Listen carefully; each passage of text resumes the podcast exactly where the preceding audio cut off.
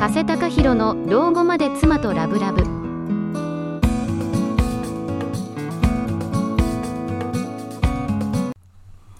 はい、風高弘です。今日はですね、夫婦喧嘩で家出するときに子供はどうするかということについてお話したいなと思います。まあ子供がいる家庭でもですね、夫婦喧嘩というのは起きてしまうものですよね。まあしかしそれが家出に発展してしまうほどの場合にはですね、子供はどうするのがいいんでしょうか。まあ夫婦喧嘩がきっかけでですね、家出をするときにですね、まあ子供はどうすべきかについて、えー考えていこうかなと思います。まあ、夫婦喧嘩が起きた際にですね、まあ、一時的にでも家出を考えたことがある方は多いんじゃないかなと思うんですね。でもしもですね、夫婦の間に子供がいない家庭なのであれば、まあ、ある程度自由と言えるかもしれないですね。まあ、しかし、もしもお二人の間にですね、まあ、子供がいた場合にはですね、子供を連れて行きますか？まあ、それについてまずは考えてみましょう。まあ、家出を考えた時にですね、子供を連れて行くと考えた人の意見の中で多いのはですね、まあ、最悪のことを考えている場合には、まあ、子供を連れて行った方がいいという意見ですね。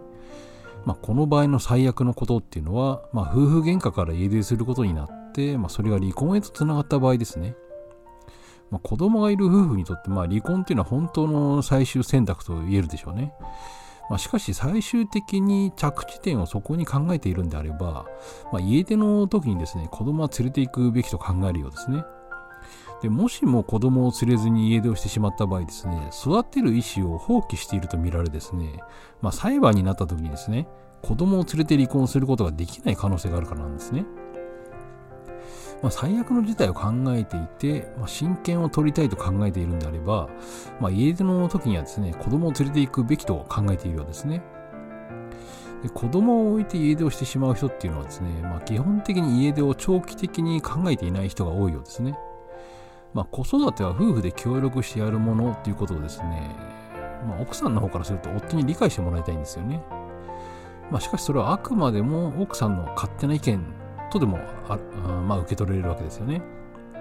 まあ、子供にとっては全く関係ないことであって、まあ、それによって子供が気づいたんだとしたらですね、ま、それは親として決して褒められるべきことではないですよね。でもちろん親といえどもですね、まあ、常に完璧であれということじゃないんですよね。でそうなった時には、まあ、しっかりと子供に対してですね、寂しい思いをさせたことを謝るべきですよね。まあ、家出をするときにです、家出をするときにはですね、まあ、感情的にこうなるがあまりですね、まあ、子供の気持ちを軽く見すぎないよう注意が必要なんですね。まあ、子育てに関してはですね、まあ、あなたとしっかり話し合う機会を持ってですね、まあ、意見交換をするように心がけるのがいいかなと思います。まあ、それが今後の夫婦関係を改善する上でもですね、まあ、非常に重要なことと言えるんじゃないでしょうかね。